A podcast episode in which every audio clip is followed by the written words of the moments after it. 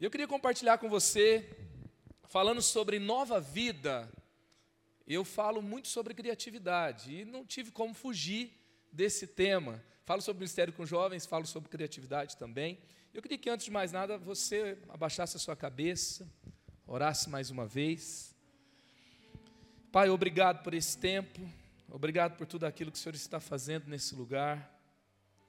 Obrigado, Pai, eu honro aqui a vida dos meus irmãos a história dessa igreja, a história desse ministério de jovens, cada um, Pai. O Senhor selecionou para aqui nesse tempo. Teu Espírito Santo está tecendo algo, está construindo algo maravilhoso, Pai. Eu me lembro aqui, Senhor, o tempo que eu pastoreei em São Paulo. Tem tanta coisa boa em São Paulo, mas eu creio que ainda tem uma manifestação nova poderosa do Senhor na cidade de São Paulo. E eu oro, Pai, para que o Senhor use, Pai, essa geração para marcar a nossa nação por meio da história que eles vão fazer em São Paulo. Em nome de Jesus, Pai. Ó Deus, e abra o nosso coração agora, nossa mente. Estamos focados em Ti para te ouvir. Ó oh Deus, nos colocamos completamente diante do Senhor. Faça do jeito que o Senhor quiser. E que a glória seja tua. Em nome de Jesus. Amém. Amém. Queria ler Colossenses 3. Eu vou ler uma pequena parte do verso 9. Depois vou ler o verso 10. No verso 9, um trecho dele vai dizer: Vocês já se despiram do velho homem vocês já deixaram o velho para trás. Sabe aquela coisa de deixar o pecado, não ter agenda dupla, você acreditar que precisa viver em santidade. Paulo está falando, vocês nasceram de novo, vocês já deixaram o velho para trás, o velho homem. E aí no verso 10 ele vai dizer: E se revestiram do novo, o qual está sendo renovado em conhecimento à imagem do seu Criador. Aqui Paulo está falando sobre o processo da nova vida. É isso que ele está falando, o processo da nova vida. E Deus aqui poderia ser chamado de muitos nomes que ele tem, ele se apresenta na palavra, mas ele é chamado de Criador. Ele é o nosso Criador.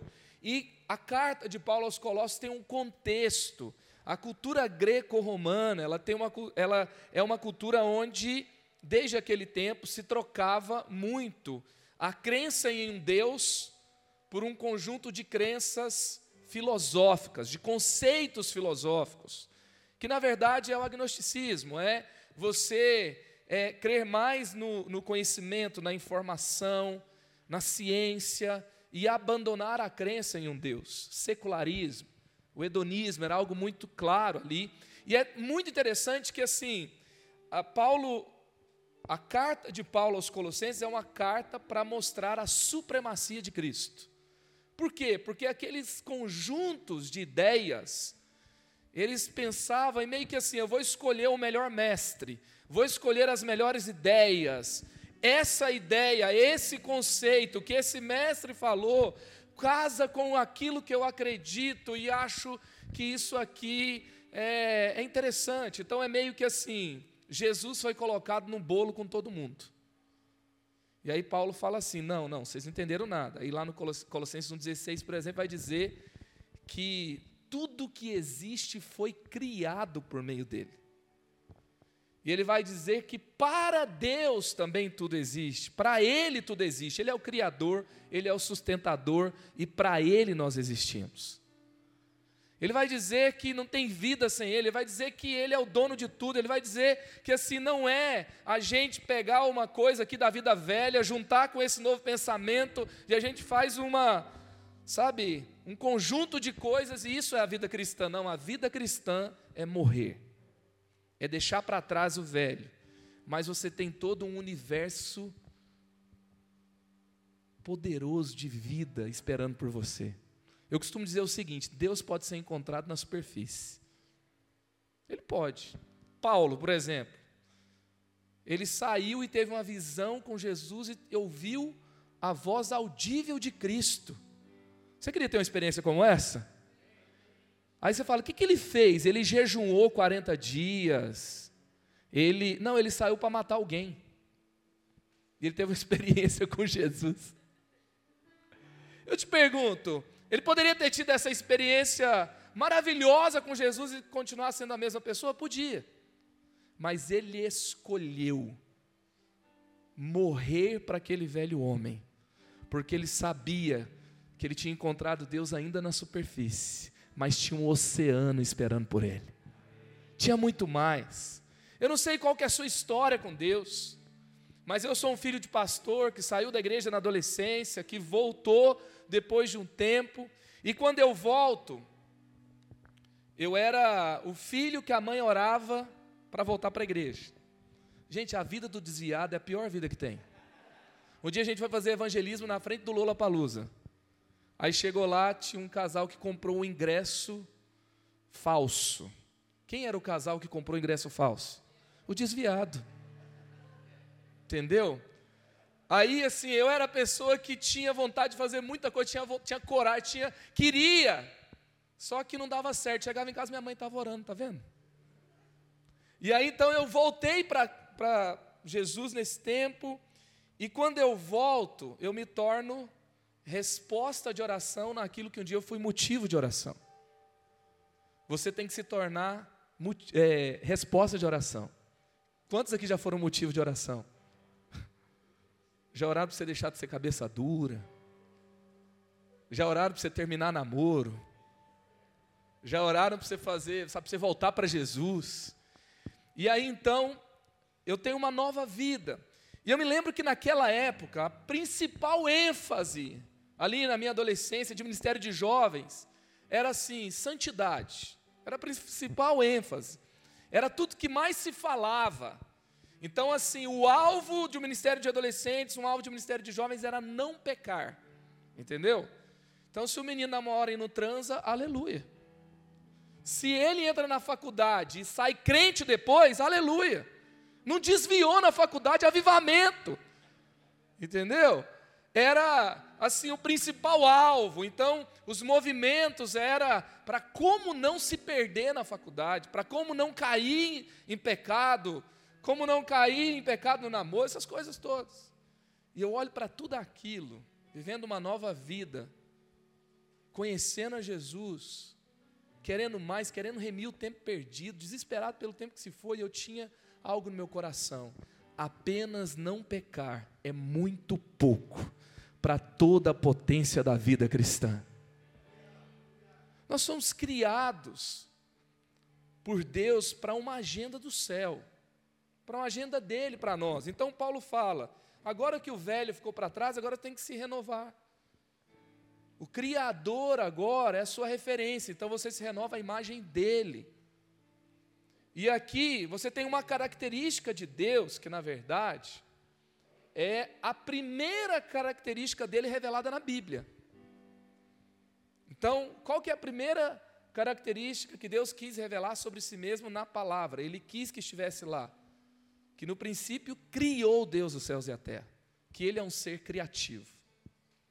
Ele tem coisas novas para você. Ele quer usar você de formas que você não imagina. Ele quer lançar você para lugares, quer te levar a lugares que você não imagina. Você vai se tornar uma expressão dele que você ainda não conhece. Tem um universo, sabe, onde a manifestação de Deus te aguarda. Se você continuar com eles, você vai chegar lá. E quando eu falo sobre criar o novo com Deus, é você se tornar novo com Deus. E é você expressar esse novo em algum lugar. Quando você olha, por exemplo, qual esse contexto, esse conceito de criatividade na Bíblia, vamos pensar, por exemplo, o que é a ceia do Senhor. Tem, uns que, tem igrejas que falam ceia do Senhor, tem igrejas que falam santa ceia. Não sei qual é o termo que vocês usam, mas tem dois elementos. Quais são os dois elementos? O pão e o vinho, ou suco. Ah, então você tem dois elementos, e aí você vê assim: Deus não pegou o trigo e a uva. O que é o trigo e a uva? É o que Deus fez. Certo? O que é o pão? É a arte culinária. É o que nós fizemos, é o que nós fizemos a partir do que Deus criou. Sim? Aí você tem o vinho, que é o que? Arte culinária também. O que nós fizemos a partir do que Deus criou. Ou seja, na celebração da nova aliança, nós celebramos o fato de que nós podemos criar novas coisas em parceria com Deus. Deus cria do nada, a gente vai criar a partir de alguma coisa. E aí também tem gente que para e fala assim: "Ah, eu Estou falando sobre você estar livre em Jesus para criar coisas novas com Ele. Você não vai ficar preocupado apenas em não se desviar na faculdade, você vai levar avivamento para lá. Você não vai pensar assim, não, vou viver no mundo de hoje firme com Jesus. Não, vou viver no mundo de hoje firme com Jesus e cumprindo o meu propósito para essa geração. Você não vai pensar apenas em ter uma carreira de sucesso, com rentabilidade financeira, melhorando, crescendo a cada ano. Não. Você vai viver no seu trabalho o seu chamado. Não é sobre coisas comuns, é sobre você cumprir o seu propósito onde Deus te colocou. Porque sabe o que Jesus falou? Vão e façam discípulos de todas as nações. Enquanto isso, você trabalha. Enquanto isso, enquanto isso, você vai estudar em algum lugar, mas você está aqui para fazer discípulos de todas as nações. E a forma que você vai fazer isso, tem tantas formas, não é verdade? Aí a forma que Deus vai te usar. Aí tem gente que fala assim: não, mas eu não sou muito criativo. Tem certeza que muitos aqui já pensaram assim. Aí tem gente que fala assim: não tenho esse dom. Não tenho esse dom. Soube que tem um pastor aqui, né? Tem um pastor, pastor? Pastor Silas. Pergunte pastor Silas. Tudo bem, pastor? Diz que você vai plantar uma nova igreja aí daqui a pouco. Pergunte ao pastor Silas é, aonde está o dom da criatividade na Bíblia? Pede para ele mostrar para você nas listas de dons. Tá, vai lá na escola de teologia, nos cursos que você faz, e tenta descobrir lá.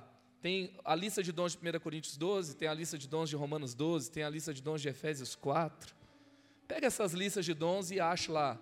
E Deus deu o dom da criatividade para a igreja. Por que, que não tem esse dom lá? Porque criatividade não é um dom. Aí o mundo vai dizer assim: criatividade é um talento, ou é um estado de espírito.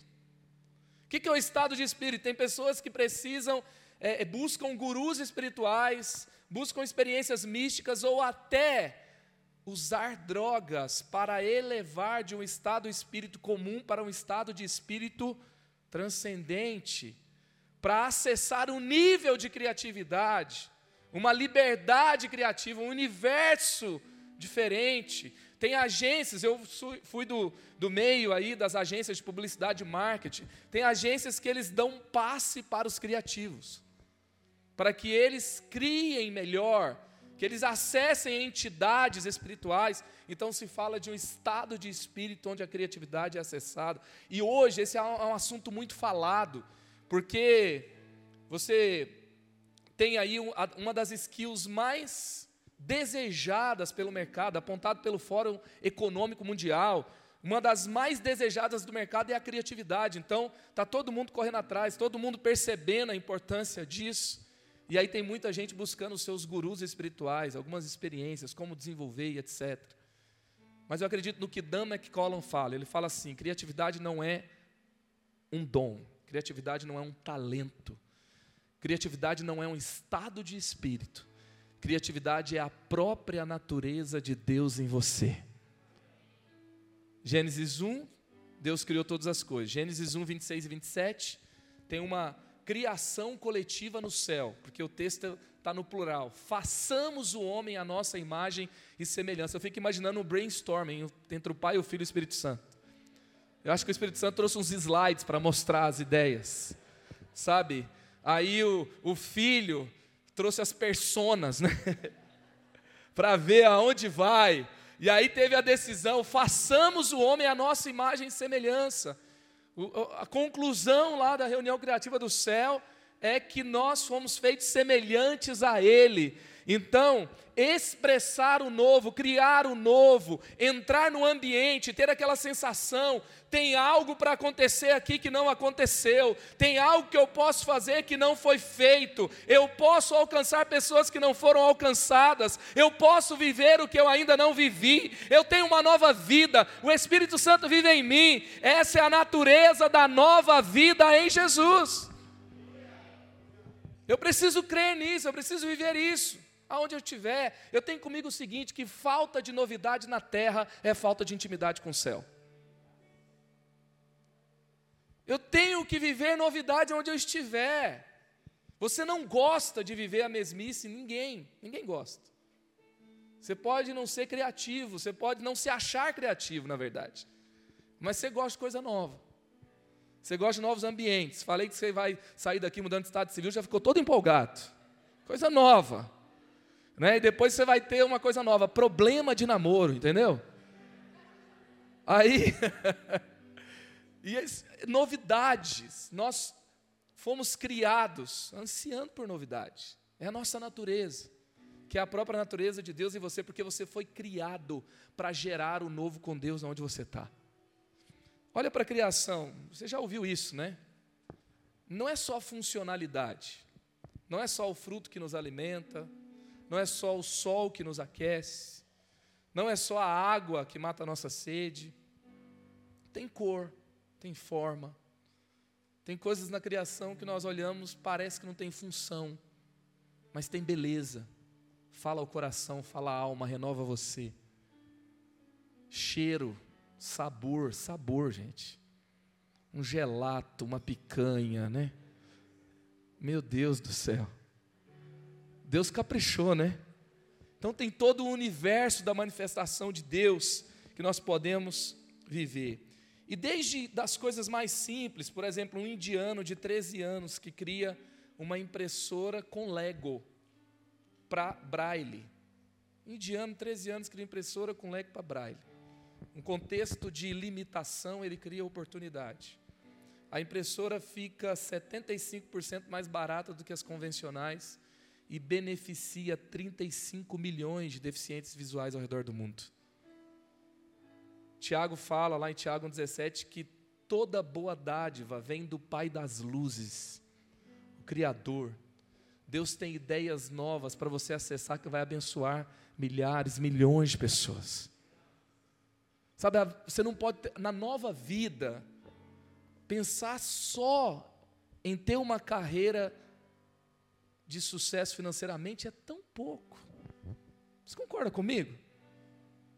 Você sabe que eu estava vendo assim alguns trainees, os que mais pagam é aonde tem mais deficiência de propósito. Por exemplo, Vou, não, não vou falar, vou deixar quieto, né, gente? Mas eu estava vendo, por exemplo, há um tempo atrás, a Souza Cruz era um dos trainees mais bem pagos. Por quê? Porque é fabricar cigarro. Entendeu? Tem uma ausência de propósito. Você fala, vou dar tudo. Não dá. Passar a vida. Você está me entendendo? Então, assim, você tem propósito. Eu fiquei com medo de falar, porque vai que alguém que trabalha lá, né? Você trabalha lá, Deus te abençoe. Meu Deus, já falei mesmo? Mas você tem assim todo um universo onde você pode viver o novo, criar um novo com Deus. Até, por exemplo, situações comuns. A gente estava fazendo um evangelismo em São Paulo, no Sambódromo, na época do carnaval. Primeiro ano nós fomos para ver as oportunidades. Depois nós começamos a ter algumas iniciativas lá. E nós, olhando todo o cenário, vendo como nós poderíamos fazer a diferença ali, tem a concentração, tem o desfile, no final tem a dispersão, que é onde o povo é enfiado dentro do ônibus para ir embora, mas lá na concentração eles vão ficar por volta de seis horas esperando. Não sei se alguém aqui já foi do universo de escolas de samba. E ali então, é, durante aquelas seis horas, eles se alimentam muito mal. Tem pessoas que chegam a fazer necessidades nas suas roupas, porque não dá para ir ao banheiro e eles vão ficar ali já duas horas antes de entrar para a avenida já preparados e depois mais 50 minutos para a avenida e no final eles são empurrados para dentro de um ônibus e vão para o galpão das suas escolas. E nós vimos que a concentração era um lugar legal, que eles ficavam ali antes deles ficarem mesmo na, nas duas horas finais, era um momento que tinha uma oportunidade, que nós poderíamos fazer algo novo ali. E nós começamos a entrar ali dando barrinha de cereal, barrinha de cereal, e oferecendo, olha, qual foi a última vez que você se alimentou e tal? E era uma forma de fazer um ato de bondade para aquelas pessoas. E eu me lembro que no ano passado, no ano passado, não, esse ano, eu cheguei com uma barrinha de cereal e eu fui conversar com a Juliana. Ela estava numa ala de uma das escolas. E quando eu vou conversar com a Juliana, eu pergunto: Oi, tudo bem? tal, eu trouxe uma barrinha de cereal para você. Daí ela falou assim: ela olhou na minha camiseta que tinha É tudo sobre amor, é tudo sobre Jesus. E ela fala assim: Mas como assim? Não, estou te dando uma barrinha de cereal. Qual foi a última vez que você comeu e tal? E aí ela pegou e falou assim: Mas ficou toda. Mas por quê? Eu falei: Olha, ela está lacrada, não tem veneno dentro. Tá? Eu trouxe um industrializado já para você saber. Mas eu perguntei para ela: Você não acredita mais que existe bondade no mundo? Você perdeu a fé na bondade das pessoas e tal. E comecei, ela foi pegando, meio assim, dela virou, viu Jesus, mas vocês gostam de carnaval? Eu não posso dizer que assim, a gente aprova o carnaval, né? Então nessa hora você faz uma outra pergunta, entendeu? Eu perguntei: "Como que você se envolveu no carnaval?" E ela falou que veio do Maranhão, que ela era cobradora de ônibus, que ela fez amigos nos bairros por onde ela passava, que ela gostava de festa e que carnaval para ela, na verdade, era sobre amigos, era sobre família, era sobre encontrar um povo que acolheu ela em São Paulo. E eu começo a ouvir a história dela, e a gente começa a conversar, e daqui a pouco ela chama a amiga dela, Juliana. E aí, assim, os meninos estavam no evangelismo, tudo assim, né? Com medo, olhando para os lados e tal. Viu que alguém conversou e já começou a vir da barrinha de cereal. E aí a gente foi conversando, e daqui a pouco ela viu aquilo, ela ficou impressionada, falou: vamos tirar uma foto. E aí veio todo o nosso grupo, deu barrinha de cereal, água para o grupo inteiro. E aí a líder ali, porque às vezes a gente vai dar, tem gente que fala assim: a minha entidade não aceita, a minha, meu guia não aceitou que eu pegasse essa barra. E aí então ali uma das líderes já começou a olhar meio torto. Ela, a gente faz uma foto e aí quando termina a foto, todo mundo com a barrinha e tal, eu começo a conversar. Eu, eu, eu vou assim em direção para dizer assim: a gente pode orar por vocês, porque não dava muito tempo de pregar ali. E na oração a gente já prega também, né? E aí, na hora que eu vou para falar isso, ela vira e fala assim: Vocês poderiam orar por nós? E aí, na hora que eu vou para orar, ela fala: Não, eu vou reunir todo mundo. E ela reúne a ala inteira. E ela faz o pessoal se juntar. Ficou parecendo concentração de oração de retiro na igreja. E aí o pessoal que já estava com medo, assim, mais de longe, já chegou. E quando eu comecei a orar, já começaram a impor as mãos já começaram a entregar a palavra de conhecimento, já começaram a orar por cura. Deus falou que tinha uma dor não sei aonde. E a gente orou, gente, e o fogo desceu ali no meio daquele negócio. E no final a gente abençoou eles, eles ficaram perguntando, pegaram os nossos contatos, a gente trocou contato e tal. Terminou, gente, uma simples ideia trocou uma atmosfera. Falei de uma ideia antes que gerou um benefício, gerou resultado financeiro dentro de um propósito de um bem comum na sociedade, agora uma ideia que dentro de um carnaval troca um desfile de carnaval por um culto. Deus ele faz do jeito que ele quiser, mas Deus quer te dar ideias que vão trocar atmosferas. Eu me lembro de um dia que eu entrei num salão, porque criatividade é resolver problema, né? Eu entrei dentro de um salão salão não, barbearia, né? E aí eu fui cortar cabelo dos meus meninos. E aí eu cortei, o Samuel cortou, aí o Levi está cortando. E eu achei que ia pagar quatro cortes de cabelo. Quem aqui tem filho sabe do que eu estou falando? Tem alguns que têm filhos, vocês vão conhecer essa história, tá? E, e aí então, quando eu acho que eu vou pagar quatro cortes de cabelo, e eu fico pensando como é que vai ser a chegada em casa, porque quando a mulher sai de casa, o homem dá uma volta ao redor do carro para ver se está tudo bem. Se o homem sai de casa com as crianças, a, mulher dá uma volta ao redor dos filhos para ver se está tudo bem. Não é? Está vivo, comeu, está saudável. E aí, então, eu fiquei pensando da, que o barbeiro falou assim: oh, só não vai dar para fazer aqui o pezinho, não dá para fazer não sei o quê. Falei, ela vai falar: você foi, ficou quatro horas fora, voltou, e ainda nem deu conta de fazer o menino ficar quieto. Aí eu falei: como é que eu vou fazer esse menino ficar quieto? Aí eu falei: Levi, a gente está nas Olimpíadas do corte de cabelo. Estava na época das Olimpíadas, ele revoltado que o Brasil tinha poucas medalhas de ouro aprendendo esporte novo, tudo era esporte, e era não sei o que, eu já não sabia mais o que fazer, ele é muito competitivo, eu não sei de onde ele tirou isso.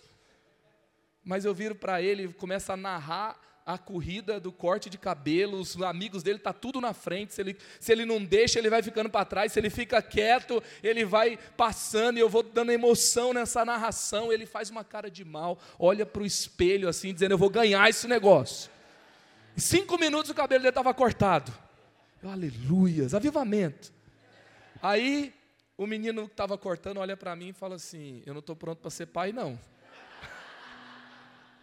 Eu olhei para ele, falei assim, cara, homem é assim mesmo, calma, vai chegar a hora, uma coisa de cada vez, eu ainda estou aprendendo. E aí ele pegou e virou e falou assim para mim: Eu não tenho pai. Meu pai nunca, eu não, eu não lembro de uma cena com meu pai. Eu não tenho uma, uma memória na minha vida com meu pai. Como é que eu vou poder ser um pai? Eu não sei se você já percebeu, mas uma barbearia não é um lugar que você chega, encontra outro homem e começa a abrir o coração. Você chega e fala assim: Palmeiras não tem mundial, né? É por aí que a gente vai, é ou não é? Então, assim, Aí você chega, dá uma zoada no outro, não sei o quê, brinca, piada, mas não é um lugar que se abre o coração, entendeu? Ora pelo outro, chora. Mas daqui a pouco eu viro para ele, eu falo assim: olha, você tem um pai. Na verdade, se você for observar, você tem memórias com ele. Aquele dia que ele te guardou era ele. Aquele dia que nada aconteceu, ele te protegeu. Aquele dia que apareceu alguém para ajudar, foi ele que mandou. Você quer saber de uma coisa? Ele vai te ensinar a ser o pai do jeito que ele quer, e ele não erra, não. E daqui a pouco, aquele menino que era desviado, está orando, voltando para Jesus, chorando, dentro de uma barbearia. E eu fiquei pensando a ideia do corte de cabelo de Olimpíadas. Gente, foi uma ideia que Deus trouxe num ambiente que trocou a atmosfera do ambiente. Deus vai te dar ideias que vai trocar a atmosfera da sua casa, que vai trocar a atmosfera da sua faculdade, que vai trocar a atmosfera da empresa onde você trabalha, que vai trocar a atmosfera do seu grupo de amigos, que vai trocar a atmosfera de aonde você estiver. Aqueles que não queriam Deus vão querer Deus, aqueles que não entenderam, sabe, o propósito de Deus, o valor da presença de Deus, vão começar a entender o valor da presença de Deus. Deus vai abrir o céu onde você está, para que o novo se manifeste lá, por meio de você e para a glória dele. Eu acredito que Deus quer derramar novas ideias sobre nós. E quando a gente fala sobre esse novo, Paulo fala de um processo de novidade, de propósito, para aqueles irmãos que estavam se perdendo no começo e precisavam ser realinhados. E quando a gente fala também de criar o novo, às vezes a gente não tem ali uma manifestação de Deus porque a gente desiste como se ela fosse uma coisa mágica, como se fosse uma coisa que simplesmente acontece.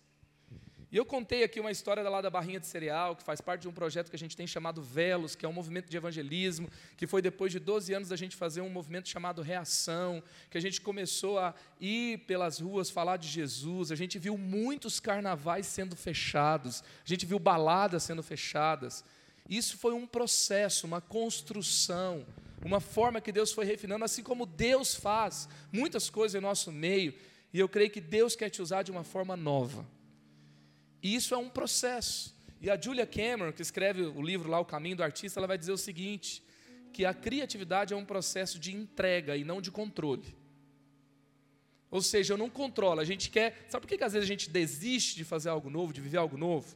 Porque você quer começar aqui, de preferência, num determinado horário, e você tem uma expectativa de determinado horário, você já chegou lá. E que o caminho vai ser reto. Só que o meio do caminho ele é assim, ó. Porque você é complicado e eu também. Nós somos. O pensamento humano é complexo. E aí então, nesse processo de entrega, nesse processo de dormir, acordar, ler, conversar, estudar e parar para aprender de novo, e visitar lugares, e abrir de novo, e fechar, e desistir, e voltar, tem uma entrega, você está buscando algo. Em nome de Jesus, eu quero declarar aqui: pessoas que desistiram de algumas buscas que Deus colocou no seu coração, você vai voltar para elas. Você vai se entregar nesse processo. Você não tem controle de onde vai dar, mas Deus tem um lugar para você chegar. E aí, nesse processo, eu quero falar aqui de algumas atitudes que ativam a criação do novo de Deus na nossa história. Primeira coisa, despertar a alma para sentir e criar com Deus. Despertar a alma. Salmo 57, 8, Davi fala: Acorde, minha alma, acordem harpa e lira, vou despertar a alvorada.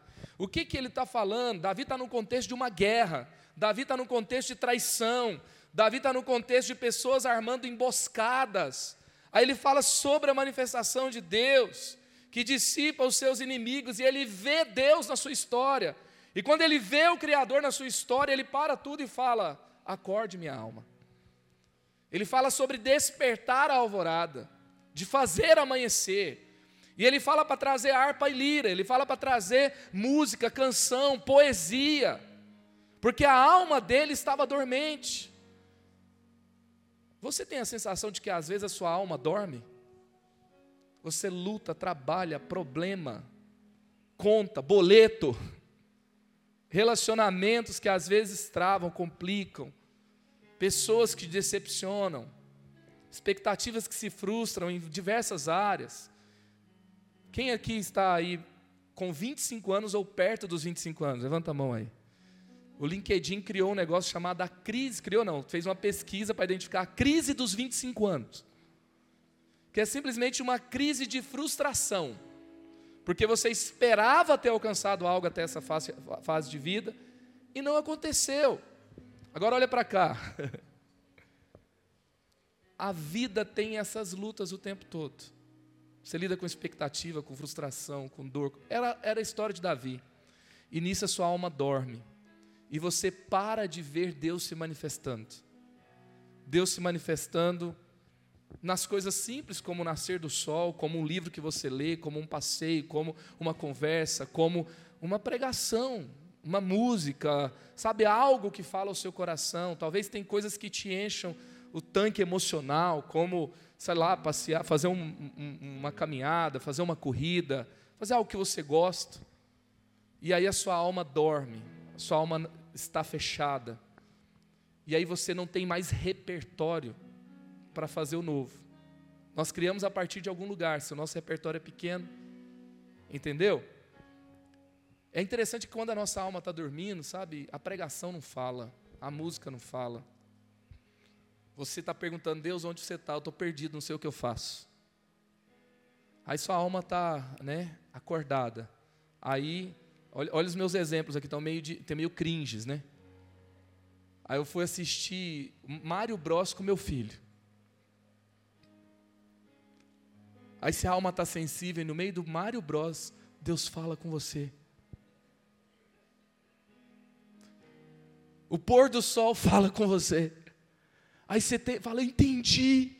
Aí você, pessoa, alguém pede para você explicar, você não sabe nem explicar, mas você sabe que alguma coisa aconteceu. Você mudou, é ou não é assim? O que, que Davi está dizendo? Eu vou sair dessa escuridão. O que, que, é, que, que é noite na Bíblia? Ele está falando, vou despertar a alvorada, vou fazer amanhecer noite. É tristeza, porque a tristeza pode durar uma noite, mas a alegria vem pela manhã. A noite é impossibilidade. Jesus fala: trabalhe enquanto é dia, porque a noite chega quando vocês não podem mais trabalhar. Então tem um aspecto de impossibilidade, tem um aspecto de tristeza, mas quando a alma está acordada, você não fica preso em tristeza e nem preso em impossibilidade. Fala para uma criança assim, ó, que não dá para fazer alguma coisa. Fala assim, não dá para te levar na casa do seu amigo. Ele vai ter 50 ideias. Ele não tem impossibilidade para ele. Outro dia eu falei para meu filho que não dá para comprar algo. Ele falou, por quê? Porque não tem dinheiro. Aí eu cheguei em casa com compras. Ele olhou para mim assim com aquela cara. Onde você arrumou dinheiro? E ele, ele, continua, ele não desistiu, ele continua entregue, a alma dele está lá, ó. Vou inventar uma solução para resolver. A Úrsula Leguin fala assim: que o adulto criativo é a criança que sobreviveu. Entendeu? Então, assim, a sua alma despertada é uma alma inquieta, é uma alma que fala assim: não, vamos fazer alguma coisa para ganhar os nossos amigos na faculdade. Não, mas dá. Não, a gente vai virar meme, mas vai valer a pena. Entendeu? Mas vai ser um meme bonitinho. Aí você vira figurinha de WhatsApp no outro dia. Tem uma figurinha de WhatsApp do seu líder no seu, no seu WhatsApp? Todo líder de jovens tem uma coleção, né? E aí, então, assim, isso, você está lá, diz com a alma pronta, com a alma acordada. Em nome de Jesus, Deus está despertando almas aqui hoje. Deus está despertando você. Deus está colocando algo no seu coração. Olha, começa. Tente alguma coisa nova. E você vai começar a ouvir Deus em mais lugares que você espera. Que a sua alma vai estar despertada por Ele. Segundo, descobrir o que faz você único. Salmo 139, verso 13 e 14 vai dizer assim: Tu criaste o íntimo do meu ser, e me teceste no ventre de minha mãe. Eu te louvo, porque me fizeste de modo especial e admirável. Tuas obras são maravilhosas. Digo isso com convicção. Vamos lembrar os retiros de cura interior que a gente já fez. Vira a pessoa que está do seu lado e fala: Isso é incrível. Isso é incrível. Amém? É o que a Bíblia está dizendo. Espero que você tenha sentado do lado da pessoa certa hoje, né? Te dei a chance.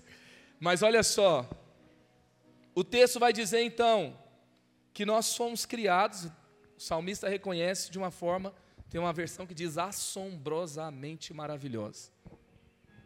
Gente, tem algo que tem prendido a nossa geração. Você sabe qual que é o ídolo dessa geração, né? Performance. O ídolo dessa geração é resultado e performance.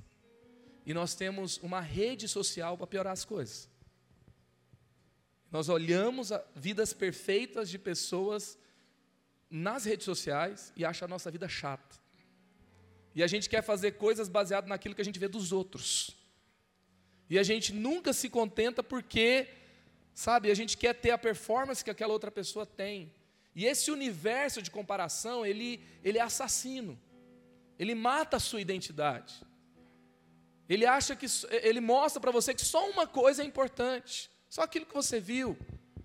E tem uma história de uma menina que, quando ela era criança, os pais foram chamados na escola e falaram assim para ela: Não sei se isso já aconteceu com você na sua infância, na sua adolescência.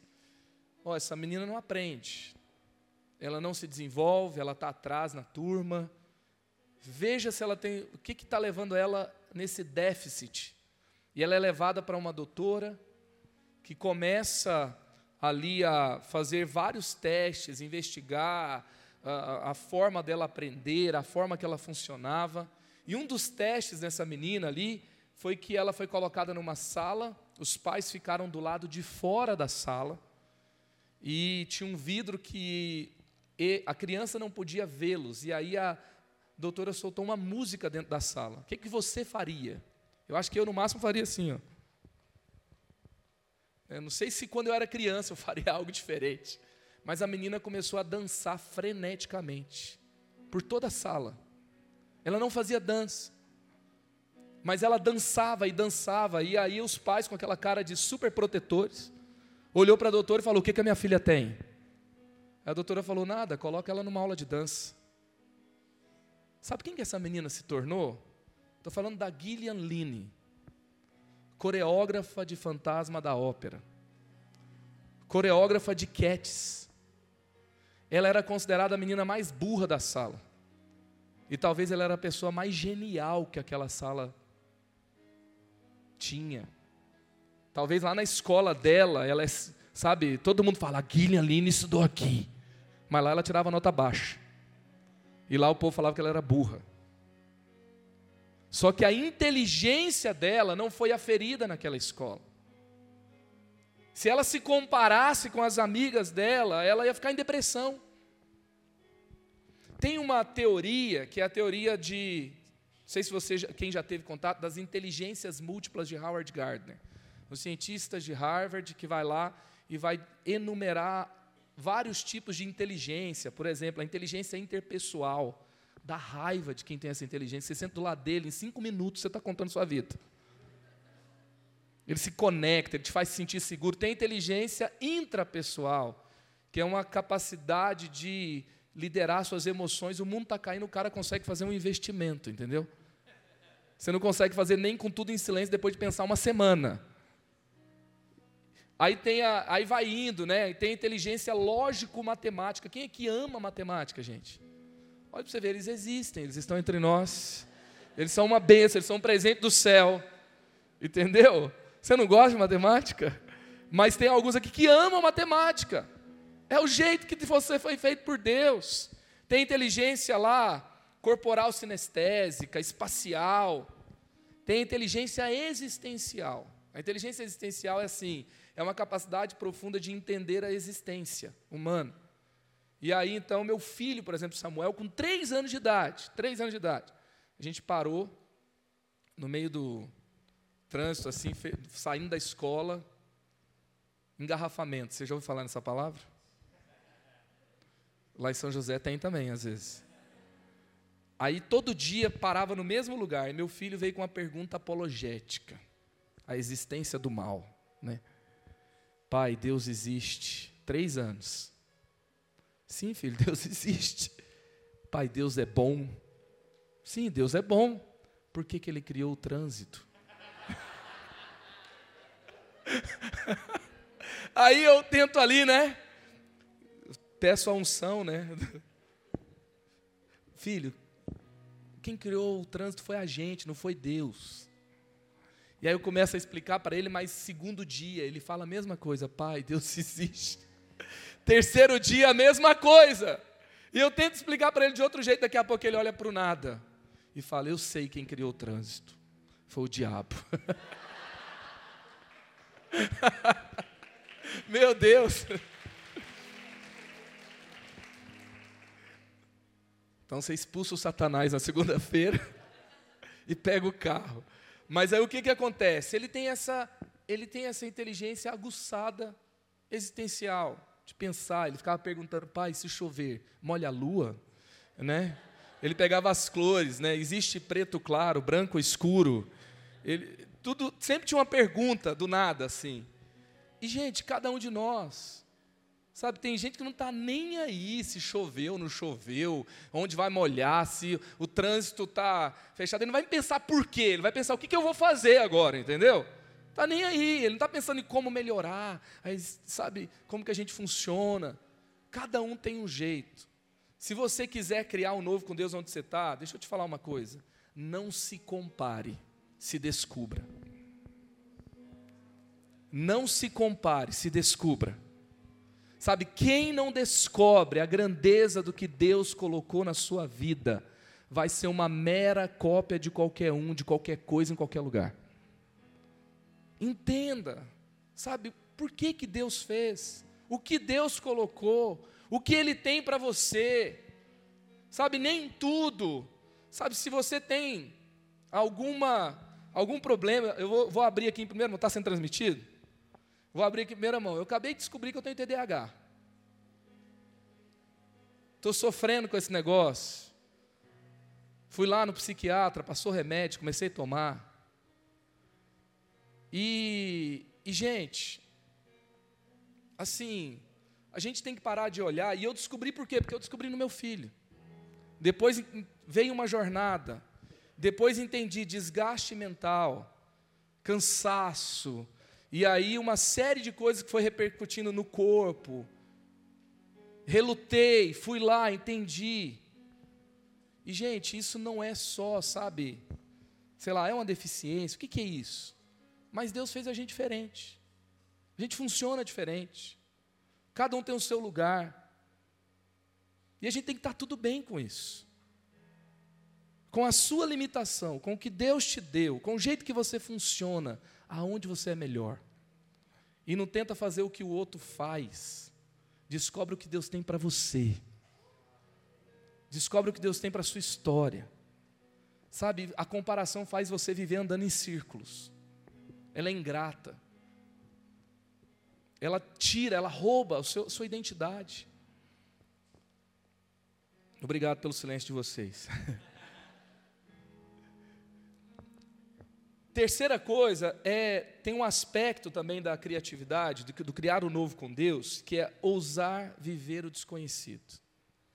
Tem um, um momento, Josué capítulo 3, verso 4 e 5, que ali na conquista do povo de Deus, o povo estava vivendo algo novo, uma terra nova, um lugar novo. Deus estava formando ali uma nação, onde a glória dele estaria ali, seria manifesta na terra. E aí então tem um processo. E nesse processo, Josué, ele vai transmitir para o povo qual que era a orientação de Deus para pisar nesse lugar novo. E era, mas mantenham a distância de cerca de 900 metros entre vocês e a arca, não se aproximem, desse modo saberão que caminho seguir, pois vocês nunca passaram por lá. Josué ordenou ao povo: santifiquem-se, pois amanhã o Senhor fará maravilhas entre vocês. Santifiquem-se aqui é a mesma coisa me separar para Deus, para viver o novo com Deus. E aí a presença de Deus ia à frente, 900 metros. E a presença de Deus indo à frente, 900 metros. O que, que quer dizer? Deixa eu te falar aqui. A presença de Deus vai te levar para novos lugares. E você não vai estar pronto para pisar logo em seguida. Você vai ter que ter um espaço. E sabe o que é esse espaço? É um espaço para aprender coisas novas. Você precisa de ousadia, mas você precisa ser, às vezes, desconstruído e reconstruído. Às vezes você precisa aprender uma nova habilidade. Às vezes você precisa aprender com novas pessoas. Às vezes você precisa aprender a se adequar em ambientes novos. Mas você vai estar constantemente desconfortável, porque você não tem segurança, você não passa correndo. Você não passa de bike, você não passa, sabe, de boa conversando, não, você está aqui, ó, aprendendo, entendendo, sabe, como é que faz, para onde eu vou, aonde a presença está, eu não vou perder ela. Tem que seguir. Aprender coisas novas. Criar coisas novas passa por aprender coisas novas. Eu já perdi oportunidades na minha vida, porque a presença foi e eu não aproveitei o tempo para aprender. Eu continuei no mesmo lugar se você quer aquela manifestação linda de Deus, aonde Ele tem para você esse lugar de propósito chamado de relevância, você vai ter que se dedicar em aprender, ouvir outras pessoas. E outra, outro problema do nosso mundo é o egoísmo, é aquela, aquela sensação de autossuficiência, de independência. Parece que a gente é menos quando a gente está ali querendo aprender com outro. Mas eu me lembro uma vez que eu recebi o Dr. Russell Shedd numa conferência de jovens. Quantos conheceram o Dr. Russell Shedd? Um dos maiores teólogos que o mundo conheceu. Ele chegou lá, Rafa, com 82 anos de idade. Ele sentou assim na frente, primeira coisa, ele olhou para mim e falou: Irmão, isso é um culto ou é uma festa? Aí eu olhei para ele e falei: É os dois. E aí então ele, sabe, no meio, quando terminou, eu me lembro que ele falou assim: Irmão, qual livro meu você não tem? Eu falei para ele, ele me deu tudo. Esse menino tem que aprender muita coisa. Mas uma das coisas que me marcou foi que ele pregou uma hora para os jovens. Ele colocou 13 marcas dos últimos tempos. Os homens serão caluniadores, egoístas. E aí, todas aquelas marcas, e ninguém saía. Eu fiquei pensando, com 82 anos de idade, eu vou ser chamado para pregar na, na conferência do asilo de onde? Vamos estar tá lá pregando para jovens. Era uma semana é leve, uma conferência que era a semana inteira, então todos os dias tinha lá alguém que a juventude estava olhando, que estava falando muito com a juventude do Brasil, e ali tinha o Russell Chet, um senhor de 82 anos de idade. E eu fiz uma entrevista com ele depois de meia hora, e todo mundo assim, ó. Eu falei, doutor Russell Chet, qual é o segredo para se manter relevante? E ele virou para mim, olha a resposta dele, irmão, eu ainda estou aprendendo. Ele não me deu o segredo, ele falou que ele estava aprendendo. Ou seja, ele me deu o segredo. 82 anos. Ele, ele ensinava, não sei se você já viu o seu Shed ensinando. Ele falava assim: certa vez com meu amigo John Stott. Ele não citava o John Stott, ele falava o que, que ele conversou com ele. Certa vez com meu amigo Billy Graham. O homem assim, para, né? Comentou a Bíblia inteira, tantas meu Deus. E ele fala: Eu estou aprendendo. Tem gente com 20 anos que acha que não precisa aprender mais nada.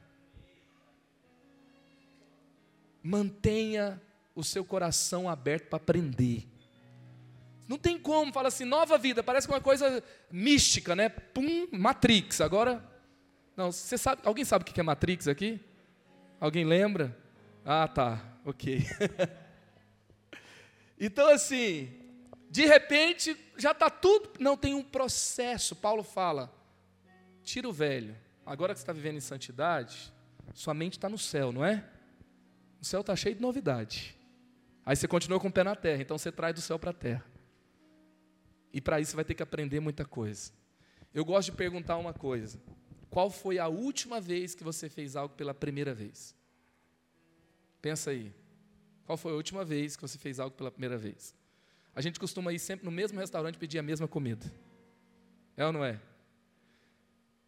Já, você já pegou o seu carro, tipo assim, no domingo? Ah, nós vamos num lugar diferente. Quando você viu, o seu carro estava fazendo a mesma rota.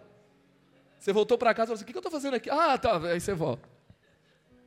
Não é assim? Por quê? Porque a gente está ali muito acomodado dentro de um caminho que é vir automático. Fazer coisas pela primeira vez é ativar uma máquina que Deus te deu, que é o seu cérebro para continuar vivendo coisas novas. Outra questão que nós temos que aprender para viver o novo de Deus é valorizar cada pessoa e cada contexto. Lucas 9, 53 e 55, eu vou te contar a história que acontece. Jesus está passando por Samaria. O povo de Samaria não recebe ali Jesus e os seus discípulos. E tem dois discípulos, tem gente, eu já falei até essa passagem falando que era Pedro, que a gente acha que é o Pedro que é o, o brutão do negócio o tempo toda hora, mas dessa vez foi Tiago e João. Os caras eram gente boa, Jesus deu o apelido para eles de. Eles eram, na verdade, eles eram conhecidos como Boanerges, filhos do trovão. Os caras eram da confusão. E aí, andando com Jesus, milagre para cá, milagre para lá, Jesus deu poder para eles também realizar sinais e milagres. E eles então fluíam com Jesus, tem sinais disso na Bíblia.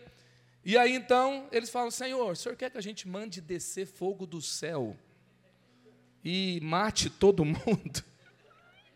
Eu não sei se ele achou que tinha saído de uma, né, de uma escola de dons ou de uma Harry Potter, né? E eles estão ali acreditando que é só mandar descer e acontece.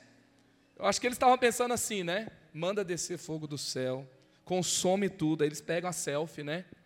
E vai postar, né? Olha onde nós chegou, favela venceu. Eles não entenderam o negócio. Por quê? Porque, assim, fazer coisas novas, às vezes é aquela coisa assim: todo mundo vai ver, todo mundo vai falar. Sabe, é, vai ter uns likes, vai ter uma subida na conta aqui. Ficar famoso, gente. Sabe, e, e isso muitas vezes tem dirigido o coração de pessoas muito talentosas perdendo o propósito. E, eu, e, me assusta a resposta de Jesus, porque assim, não é que eles tinham feito três anos de teologia, gente. Eles já estavam já, pelo menos há mais de um ano, andando com Jesus. Jesus, gente. É escola de teologia, não. Eles dormiam, acordavam com Jesus. Tudo que Jesus falava, tinha lá gente anotando, porque temos os evangelhos. Eles estavam na escola com o próprio Jesus e eles pensavam assim. Já pensou que às vezes a gente já está andando com Jesus há muito tempo e a gente tem que repreender tudo de novo? Aí então, Jesus vira e fala assim: Olha, vocês não sabem de que espécie de espírito vocês pertencem. Eles estavam andando com Jesus, estavam aprendendo um monte de coisa, mas não sabia nem a que espírito eles pertenciam. E ele fala: Eu não vim para destruir a vida dos homens, mas para salvá-los. Outro momento ele vai dizer: Para dar a minha vida em favor deles. Ou seja, o novo nasce quando nós nos importamos com as pessoas. Tem uma história que é muito legal, daqui a pouco eu vou concluir, né? mas assim, tem uma história que é muito legal, que é de como uma das cenas do Thor Ragnarok foi criada. Quantos assistiram Thor Ragnarok aqui? Que legal, quase todo mundo. Crianças de todas as idades, assim como eu. E aí, o ator do Thor, eu não sei o nome dele, minha esposa sabe, eu fico com ciúmes dessas coisas. Não sei por que a gente sabia o nome daquele ator feio pra caramba. E aí, aquele ator conta, é Chris alguma coisa, né? É, tem mais gente que sabe. E aí o Chris, ele, ele conta que tem um diálogo que foi para o trailer, que é quando o Thor se encontra com o Hulk na arena de gladiadores. Você lembra desse diálogo? Que ele fala, ah, nós somos um amigo do trabalho. E é uma cena que a gente dá risada no cinema e tal.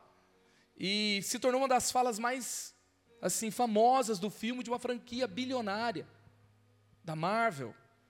E ele conta como, ele, no, no, backstage ali, no, nos documentários que foram feitos do filme, ele conta como que foi feito. Ele falou que a maioria dos diálogos, 60% dos diálogos do filme são de improviso. E que naquele dia que eles foram gravar aquela cena, eles receberam no estúdio um grupo daquela ONG, Make a Wish, que é uma ONG que faz últimos desejos, tenta realizar últimos desejos de crianças em estado terminal. Então elas queriam conhecer os gladiadores gladiadores, Vingadores. Falei, arena de gladiador, já misturei tudo. E aí então, quando as crianças entram e tal, no final eles, elas conversam com eles. E aí uma das crianças falou, tio, né? Falou, Thor, por que, que naquela hora você não fala que, é seu, que o Hulk é seu amigo do trabalho? Uma criança para quem o filme é feito deu a ideia se tornou uma das melhores falas, um dos melhores diálogos do filme. Ou seja, não foi feito assim, o que fez essa cena que fez sucesso nos ensina sobre contarmos com pessoas inesperadas. Eu às vezes eu penso assim, tem ideia que Deus não nos dá, porque a gente não está disposto a colocar uma criança na sala. A gente não está disposto a ouvir quem a gente acha que é incapaz, quem é diferente, então, se você quiser fazer algo novo, começa a ouvir mais, a entender mais sobre a história de pessoas, para quem talvez você está fazendo.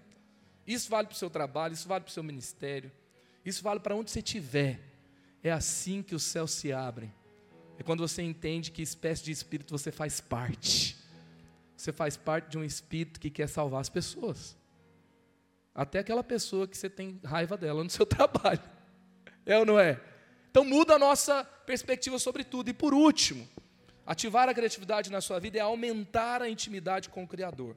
1 Reis 10, 4, 5 diz assim: Ficou como fora de si, vendo, pois, a rainha de Sabá, toda a sabedoria de Salomão e a casa que edificara. Rainha de Sabá sai para conhecer o reino de Salomão, Salomão tem a sabedoria de Deus e ela vê ali algo que ela perde o fôlego, ela fica impressionada ela sai para ver o que o povo de Deus estava fazendo. Quando eu li isso aqui, eu fiquei pensando, está na hora do mundo perder o fôlego de novo, diante da manifestação dos filhos de Deus. Gente, o mundo está procurando o endereço do Criador. E é interessante que são coisas comuns do nosso mundo que ela viu, feitas de forma extraordinárias casa que edificar é arquitetura, comida da sua mesa é culinária, lugar dos oficiais, design de interiores, serviço dos seus criados, tecnologia, os trajes, né, os copeiros, ou seja, está falando de design de moda também, de branding, está falando de o holocausto, que é a forma que eles se relacionavam com o próprio Deus deles. Isso tudo inspirou, deixou ela sem fôlego, falou: Eu não vi isso em lugar nenhum. Em nome de Jesus, você vai ser referência onde você estiver. E você vai sentar à mesa com pessoas, e Deus vai te dar a oportunidade de dizer para elas o endereço do Criador. Quem é que faz por meio de você? Quem é que te sustenta? Quem é que te conduz? Quem é esse que abre o céu? Quem é esse que faz parcerias de novidade na terra? Quem é esse que nos faz novos e também nos faz expressar essa novidade onde a gente estiver? Esse é o nosso chamado com Ele. E tem um, uma pessoa, um autor, o Sir Robson, que fala assim: para a maioria de nós, o problema não é que a gente almeja alto demais e tem sucesso é o contrário, a gente pensa baixo, a gente sonha baixo. Perdão, eu acho que eu falei a frase errada. O nosso problema não é que nós almejamos alto demais e temos e fracassamos. É que a gente pensa muito aquém e acaba tendo sucesso. E quando eu li isso também eu lembrei do que Jesus fala para nós. Digo a verdade, aquele que crê em mim fará também as obras que tenho realizado. Fará também ainda maiores do que essas, porque eu estou indo para o Pai.